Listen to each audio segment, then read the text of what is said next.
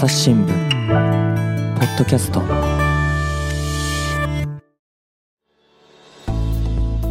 朝日新聞の岸上渉です、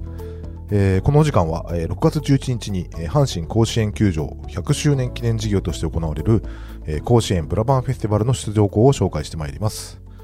えー甲子園でブラバンと言いますと中継見てるとですね必ずこう BGM として印象に残っている方も多いと思いますが、えー時に試合の流れを変えたりと味方の逆転劇に欠かせない魔曲があったりとその魅力について、えーブラバン甲子園大研究の著者えー梅津由紀子さんにお話聞いております。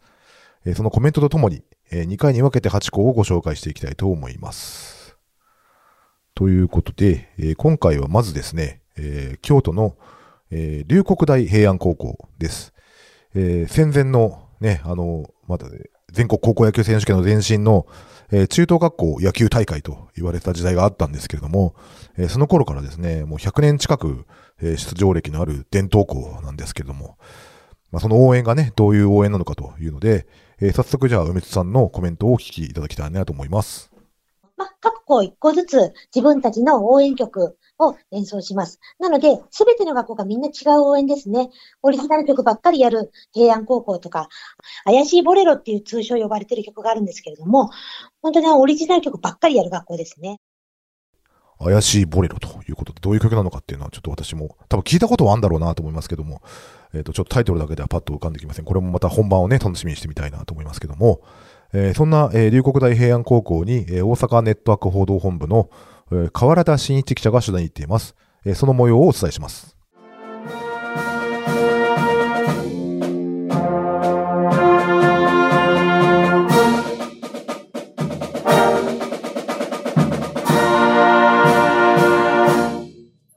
めっちゃひどいし、あの、アーノとがみんな低いから、もうなんかすごいことになってるし、めほんまに目立つ、トランペットが。めっちゃ目立つから、これちょっと聞き合ってほしいし、あの、なんていうの、最初に目線上げてって言うと思うねんけど、それがもうだんだんやるにつれて、A のスケールとか、リップスラーとか、レイリーとかやるにつれて、どんどんどんどん目線下がっていくし、めっちゃ顔も暗くなっていくから、一回言われたことは最後まで言われてるって思っておいてほしいから、しっかりと最後までずっと目線上げ続けるっていうのを意識してください。はい。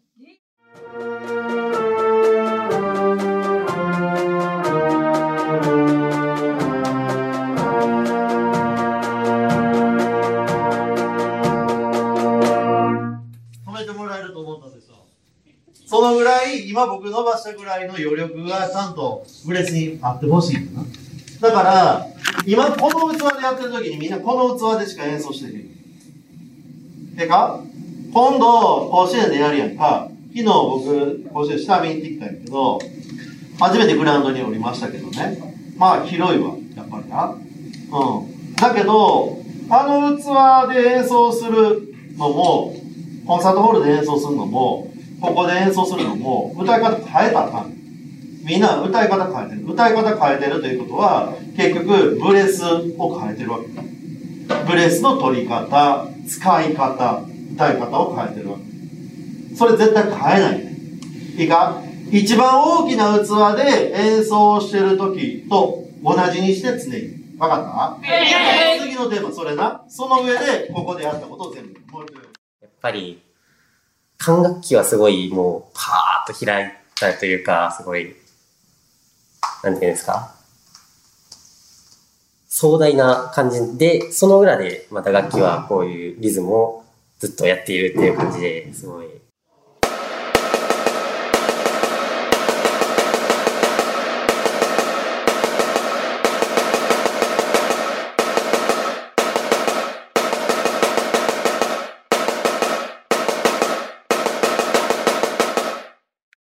あんまりこういうのがないと思うので、甲子園とかで。なんかその自分たちだけの特権といいますか、そういう感じがしてすごいやってて楽しいです。こう、スタンドで、こう、お客さんも、やっぱりこの怪しい曲が流れると、おー、来た来たっていう感じがあります？なんかやっぱり、怪しい曲になると、そのお応援している他の生徒もなんかすごい一丸となって声を出しているように感じて、すごいやってて、一体感というか、って、あります。あの、部長の柊さんはい。は、えっ、と、まあ、怪しい曲、やっぱチャンスの時になると、はいこう、怪しい曲になり、で、こう、なんていうんですかね、ゲームをこう変えていくような試合の雰囲気とかも変わっていったりとかすると思うんですけど、実際、甲子園で演奏してみて、どんな、どんな気持ちでやってましたか？えっと、そもそも私の、まあ、個人的な話になるんですけど、あの、この平安高校に入り、まあ、吹奏楽部に入る理由が、この怪しい曲を吹きたいという理由で、まあ、入ってきて、で、あの、まずは、まあ、何よりも第一、自分たち演奏する側は、まあ、応援するという大前提のもと言ってるわけなんですけど、やっぱりその私と同じように怪しい曲が好きで入ってきてる人も何人かいるっていうのはよく聞いてるので、そういう意味では、まあ、楽しみながら、この、まあ、結構かっこいい曲じゃないですか。そのかっこよさにも浸りながらも、でも、これでどんどんどんどんチャンスを作っていこうというような、まあちょっと音楽という、まあ仕事もしながらも、やっぱこの怪しい曲を吹けるって、その、まあ両、まあ二つの二刀流みたいな感じな気持ちで、いつも、まあ吹いてるっていう感じです。なるほどですね。まあ、あの、龍谷大平安さんはすごくオリジナル曲中心で、こう、やっぱり平安の応援だってみ、皆さんがこう楽しみにされてたりとか、本当にこう、なんていうんですか、歴史のある学校で、こう、もうオリジナルの応援になってると思うんですけど、その辺って、こう、部長さんから見て、こう、誇らしいとか、こう、どんな、どんな気持ちですか？あ、おっしゃってるよりも誇らしいというもう言葉しかなくて、もう全部まあほとんどオリジナルっていうことで、あのもう他のまあ学校さんにはまあ吹けないっていうようなまあ曲ばかりで、でそういう意味でこう自分たちの長いことある伝統をこうしてこう甲子園で吹ける喜び、でこの自分たちにしかできないというまあなんていうんですか、その特権というか、なんかそういう意味でもものすごく嬉しく思いながらも誇らしく吹いてるという感じです。あの、6月11日に甲子園ブラスバンドフェスティバルがあります。で、あの、各校ですね、あの、オリジナル曲も揃えて、あの、一斉に演奏するっていう、なかなか面白い、珍しい機会だと思うんですけど、あの、今回のそのイベントは、どんな、どんな風に参加したいなと思ってますか？えっとまずはその私たち吹奏楽部だけあのまあ本番機会いつも甲子園だとまずはその球児たちメインの。でそこであくまでも自分たち応援っていう側なんですけどその応援をメインに取ってくださるので改めてその吹奏楽部っていうその、まあ、発表会みたいなそうそういう機会でこうしてこう自分たちの曲を再度あのいろんな方に知っていただける多くの方に知っていただけるっていう面でものすごくあの、まあ、自分たちのことを知っていただく機会とともにあのまずは自分たちがそこで吹け吹かせていただけるその喜びを、まあ、ブリンチの、まあ、ちょっと本番はまあ前ではあるんですけど、まあ、楽しみというような気持ちでとにかく自分たちの演奏を披露しようという、まあまあ、あ上がった気持ちで多分あの乗り込んでいくと思います。ありがとうございます。駒井さんどうですか？この甲子園で、こう、今度は、まあ、いろんな学校が集まる形で、いろんな学校の応援が聞けるっていう機会なんですけど、やっぱり他の学校のの応援曲もすごいかっこよくて、ああ、やりたいな、羨ましいなと思うことは、すごい、まあ、やってて思うんですけど、やっぱり平安の曲ならではで、平安にしかない音を出せない色があると思うんで、そこをやっぱ、もう全力でアピールしていきながら、他の学校からも、あ、平安かっこいいなって思われるような機会というか演奏にしたいと思います。ありがとうございました。はい、こちらですね。あの、非常に、あの、実際の音楽も聞こえて、えー、賑やかな練習の様子といいますか、が、あ一生懸命ね、練習している様子が伝わってくる、う録音でした。えー、この中でですね、えー顧問のですね、林明先生が、まあ、甲子園が広いというところで、えーやっぱり本番に向けてですね、あの、大きな音を出せというような指示もありましたし、えー打楽器担当のですね、駒井智春さん、それから、えー部長の柊優香さんからですね、えー意気込みを聞きましたという、えーインタビュー内容でした。はい、続きまして、えー一律尼崎高校です。えー尼崎といえばですね、あの、甲子園のある、えー西宮市のすぐお隣で、で阪神電車の大きな駅もある、まあ、まさしく、お甲子園のお膝元というような感じの街なんですけれども、非常に阪神ファンも多くてですね。一で、その一律尼崎の野球部自体は、夏はですね、2回という出甲子園の出場歴なんですけども、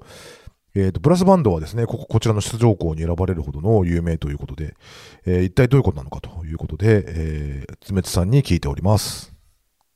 ころで言うと、尼崎市立尼崎高校吹奏楽部。ここは沖縄代表校の応援を毎年、沖縄のどの学校が出てきても、必ず一山が手伝ってあげるっていうのがもう、毎年の必ず定番になってますね。あの、沖縄から来るのってやっぱ経費かかるじゃないですか、飛行機乗って。そう。大変なので、あと楽器を輸送しなきゃいけない。トラック、船のでトラック乗っけてっていうのがすごい大変なので、沖縄の学校の親はいつも一律尼崎が毎年手伝ってあげてますね。あの、そういう学校もありますし、あと一律尼崎高校は、割とあのみんなが知ってるような馴染みのある定番の応援曲、あの、狙い撃ちとかサウスポーだったりとか、あとは沖縄の応援するのでハイサイおじさんをやったりとか、うん、っていうような応援曲が多かったりしますね。はい。友情応援なんですね。ってことは、あの、沖縄の代表校っていうのはね、毎年夏は出てますんで、で、その沖縄の代表校のいる時には、こう、毎年夏には必ず、こう、アルプスに、尼崎の皆さんがいらっしゃるということなんですね。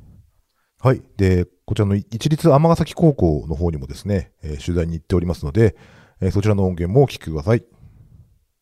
一律尼崎高校の部長をしています前田しおりです部の強みやモットーを教えてください。私たちの学校の部の強みは正しく強く美しくという学校の時世の言葉を大切にして明るくいつも笑顔で活動している部活であることです。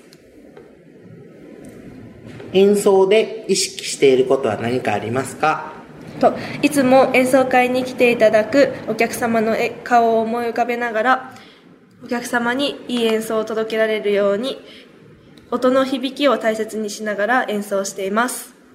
甲子園で演奏することのやりがいや、あのー今春の、えー甲子園で応援した時の感想を教えてください。自分たちが吹いている音でバッターが打った球が外野スタンドまで飛んでいってホームランになるように自分たちの音を使って球を飛ばすようなイメージをしながら吹いています。今年の春に沖縄小学高校の野球応援に行った際は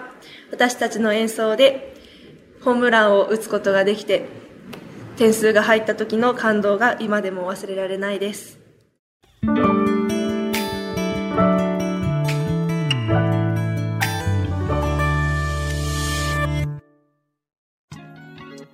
番組をお聞きの皆さん、朝日新聞ポッドキャストには他にもおすすめの番組があります。新聞一面じゃなくても大事なこと、SDGs を話そう。月曜から金曜日まで多彩なテーマをお届けします。どこかの誰かの人生の匂いがする番組とリスナーさんから好評です。SDGs を話そうで検索してみてください。6月11日に開かれます、甲子園ブラバンフェスティバルの出場校をご紹介しております。えー続きましてはですね、えーと、四条縄手学園です。えー四条縄手と言いますと、えー大阪の東側にある町、まあ、東大阪市のちょっとまあ上ぐらいのところなんですけれども、で、そこにある学校と、高校ということで、えー野球部はこれ、この学校はあの野球部がないそうでですね、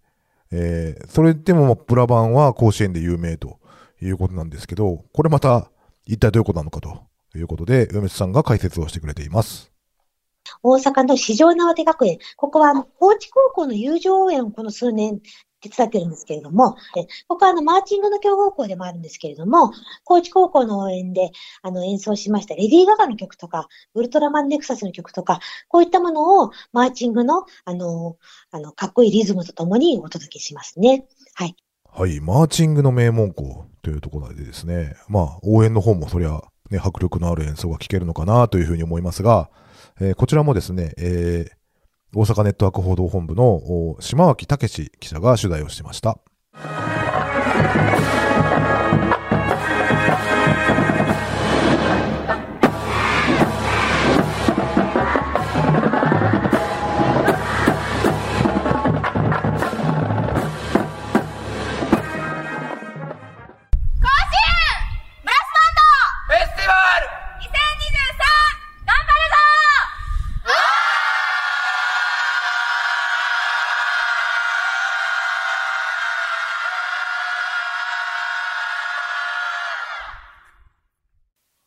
はい。で、今回の最後はですね、千葉県の習志野高校です。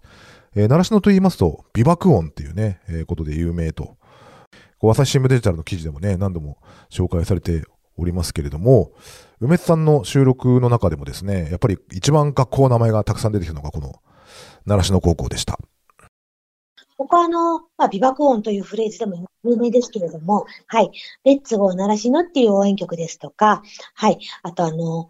そうですね。あとは最近人気なのが、星空のディスタンスっていうアルフィーの曲をやったりするんですね。それやったり、あとは、まあ、千葉県地元の千葉、あの、ロロッテ、千葉ロッテですね。マリーンズの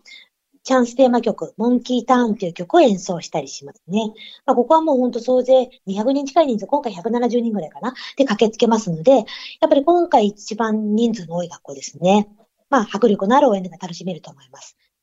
はい、というわけでね、えー大応援団の演奏ということで、非常に迫力のある演奏、大変楽しみだなと思うんですけれども、こちら残念ながらですね、えーっと、ちょっとこの間、えー練習の方と取材の日程が合わなくて、えっと、この音源がないんですけれども、えっと、その代わりに今、あの、梅津さんからのレッツゴー習志野っていう代表曲の、おご紹介がありました。えーそれをですね、えーと、今から、今はそれこそ50年、58年前に作ったという OB の方に取材をしているということなので、えーこの、えー OB のですね、えー熱義弘さん、えーに取材をしております。えーそちらをお聞きください。じゃあ、レッツゴーを作った時のことを話しますね。あのーそれまでね、結局はあの、コンバットマーチとか、押せとか、そういうのしかなかったんですけどね。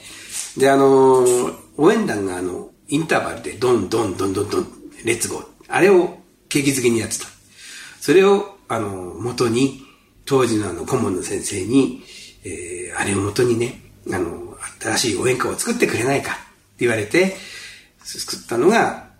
レッツゴー習志野です。で、その時の条件として、な、ら、し、の、それを入れることと、あとはリズムを使うことと、それから元気よく、奈良校らしくっていうことを言われたもんですから、それで作った曲なんです。まあ今からね、もう、うん何年前だろうね、俺が17の時だからね、えー、50年ぐらい、ん ?50 年までいかねえか。そんなもんですね。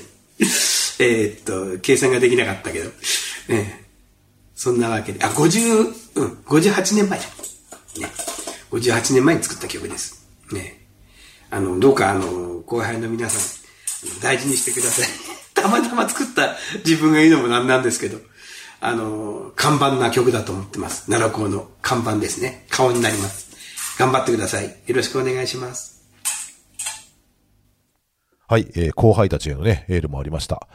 えー習志野高校の演奏も楽しみにしたいと思います。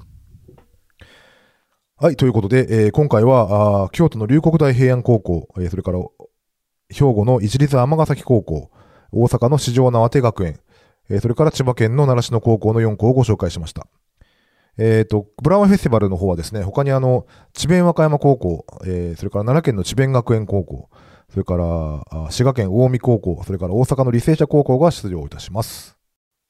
えーこちら4校の、えー紹介もですね、別途配信をしておりますので、えーそちらもお聞きいただきたいなと思います。えーまた、あの、甲子園のあブラバン応援そのものについての魅力もですね、あの、この、えー冒頭にご紹介をした、えー甲子園ブラバン大研究の、えー著者の梅津由紀子さんに、えーたっぷりとお話をお聞きしておりますので、えーそちらの回も配信しています。えそちらの方もですね、関連リンクを貼っておきますので、えーぜひチェックしてみてください。えそれでは今回はこの辺で。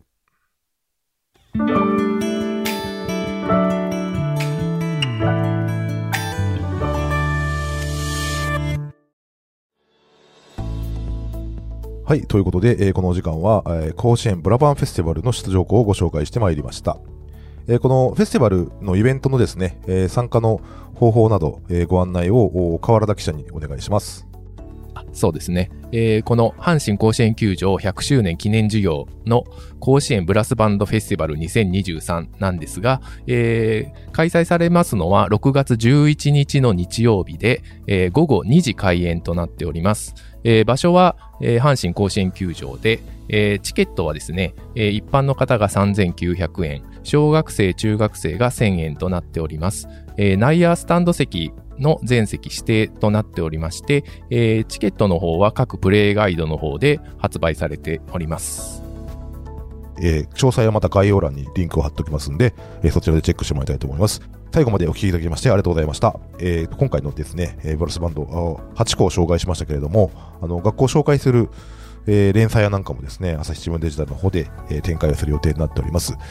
えーぜひともですね、えー朝日新聞デジタル、えーベーシックコースなんていうのもありますし、有料会員登録の方でもですね、えーご検討いただければなというふうに思います。はい、というわけで、朝日新聞ポッドキャスト、朝日新聞の岸上渡がお送りしました。えそれではまたお会いしましょう。